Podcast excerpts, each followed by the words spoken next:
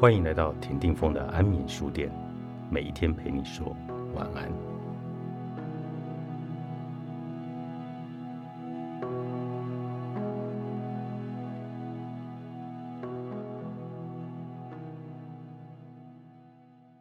偏见其实是根深蒂固的情感，每一种偏见都出于各种不同的先天条件，而能不能放下偏见，也是个人的自由。有些人没有发现自己预设了偏见，觉得自己比别人优秀，在真的受骗上当时，反而会恼羞成怒。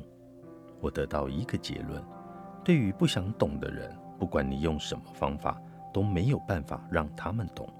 虽然这是有些似是而非的论述，但了解这点相当重要。在不明白这点的情况下，再怎么拼命说服，也只是白费时间。尤其是我所说的死后世界、灵魂存在、轮回转世等等，被现代社会视为灵学的话题，更是如此。举例来说，有些人深信人死后一切归无，今生是唯一的人生，跟他讲死后或是转世的话题，只会导致你们的关系恶化。除非对方感兴趣，认为说不定真有其事，否则对于坚定的态度的唯物论信徒，不需要勉强他们接受这种说法。或许有人会觉得这么做很无情，但对于不相信死后世界的人来说，也是一种学习。这并不是听别人说几句话就能了解的事，重点在于自己是否能诚心接受。下一段人生再开始重新学习，也没有什么不好。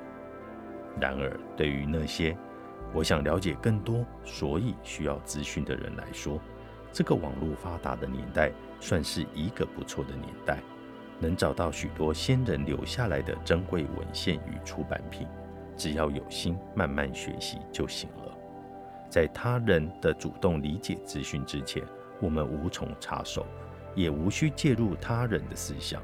熟悉灵学领域的人认为，有些事再怎么讲，对方也不会明白，所以只要说一些基本事项就好，把你该说的话讲完，接下来就要看对方了。这是一段恰到好处的距离。如果对方真的有兴趣，应该会自己想办法查询。若你硬要插手，反而会造成不必要的压力。然而，有些人听到死后世界就冷笑。当他们必须面临突如其来的死亡，态度才会出现一百八十度的转变。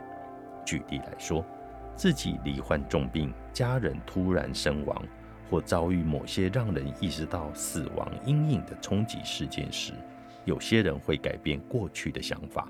不过，当然不是所有人都这样。家人为什么会死？这种痛苦从哪里来？我死后又会如何？在思考这些事情的瞬间，心里将萌生与过去完全相反的念头。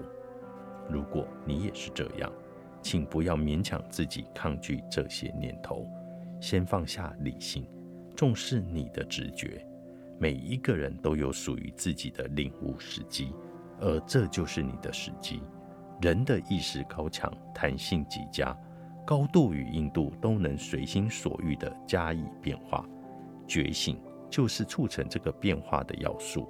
在你有感而发时，请重视自己的想法，这时你的偏见将会瞬间消融。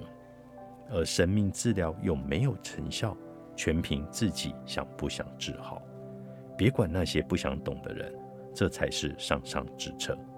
在工作现场，或多或少。都有这样的人，除非伤害会波及第三者，到必须诉诸武力的地步。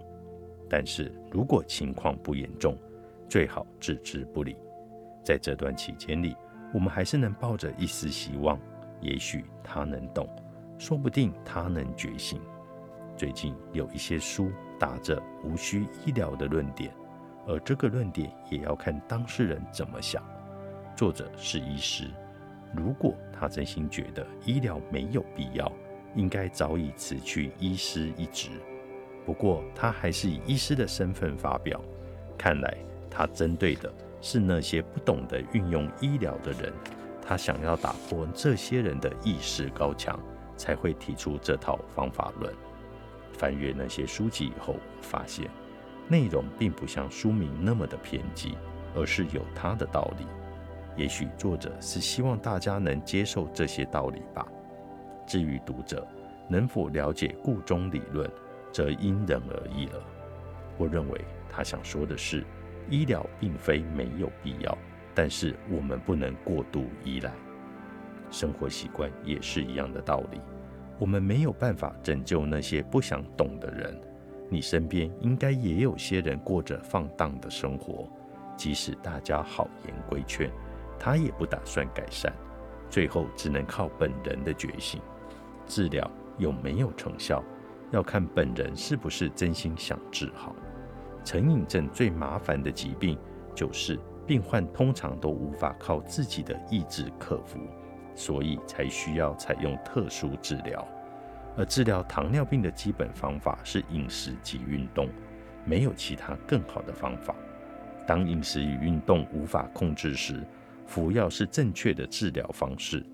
不过，药物无法根治，最后得是本人的配合程度。当病症恶化时，不仅会失去视力或双脚，甚至连性命都不保。每天都抽烟的人，容易罹患慢性阻塞性肺病。我想，大家应该看过这种病症的人，他们不停地咳嗽与咳痰，连吐气都很辛苦，只能慢慢的呼吸。